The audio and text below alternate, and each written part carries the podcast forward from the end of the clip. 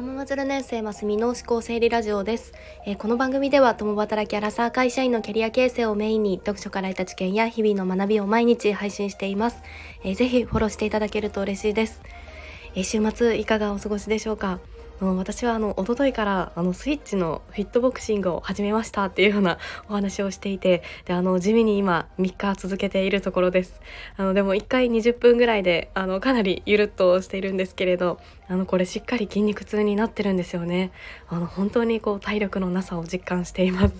であの昔は運動するのってあのダイエットのためとかだったんですがもう最近はあの体力づくりというかもう健康維持のためにこうなっていたりしてあのちょっとこう年齢の変化も感じたりしています。はい。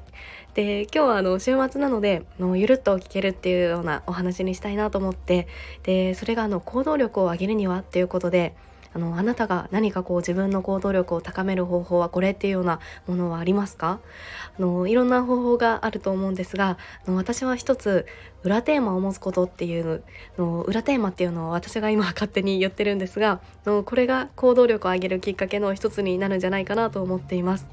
でこれがあの単純にこう表立ったテーマを持つのではなくて裏テーマっていうのがあのポイントなんですよね。あのそれがあの人に発表するようなこう目標みたいなその大々的なものとかこうちゃんとしたものではなくてあの自分の中でゆるっと持てるのが裏テーマだというふうにあの思っています。なのであのメリットとしてはあのいろんな意味でこうハードルが下がるんですよね。あの、まあ、何か行動をあのしたいなっていう時もこうちょっとやってみようかなとか、まあ、実はこんなテーマでやってるしっていう風に思えたりとか失敗してもその理由になるというか、まあ、のちょっとこう軽く投げてみるっていうようなそのまずは行動してみるっていうようなことがこうできるようになるんですよね。はい、で例えばあのこの音声配信も毎日配信を始めて今120日が経過して、まあ、今4ヶ月ぐらいが経っているんですがのこの裏テーマを持つことでで行動できたなっていうことをあの実感しています。でこう実はこんな裏テーマでやっていましたっていうのだともう例えばこの配信を始めた1ヶ月ぐらいの裏テーマはあの走りながら考えることでした。でこれはあの配信の中でもちょこちょここう裏テーマは走りながら考えるですっていう風に言ってたと思うんですがのもう音声配信ももうエイヤーで始めたんですよね。なのでもうこれからこう何から何かしらのその発信をしてみようとかこう何か自分なりに継続できるものを持とうって思い立った時にもう自分に向いているとしたら音声での発信だなっていうようなのがってでそのアプリをダウンロードしてでその日に収録してっていうようなあのスピード感で始めていましたなのでこう最初はアイコン画像とかあとタイトルコールとかももう試行錯誤でもうとりあえずやりながらいろいろ変えながらもうこれがいいんじゃないかっていうのはあの手探りで軌道修正してやってきていたっていうようなところでした。でこれ今でももっとこう聞きやすいチャンネルになれたらいいなとかこれ今聞いてくださっているあなたとこう一緒に作っていけるようなこうチャンネルになったらいいなっていうふうに思っているんですが、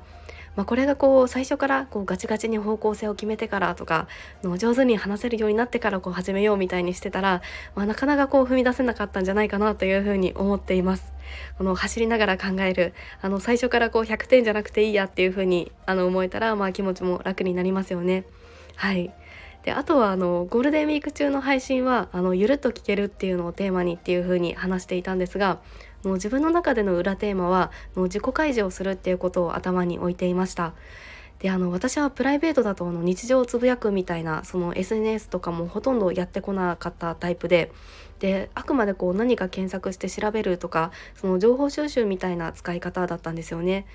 なのでこう普段からこう自分のことをオープンにこう話すっていうのはあんまり得意じゃなかったりするんですがあの裏テーマとしてこう自己開示をしてみるっていうのを持っておくとあの少しはあの意識できたかなというふうに思っています。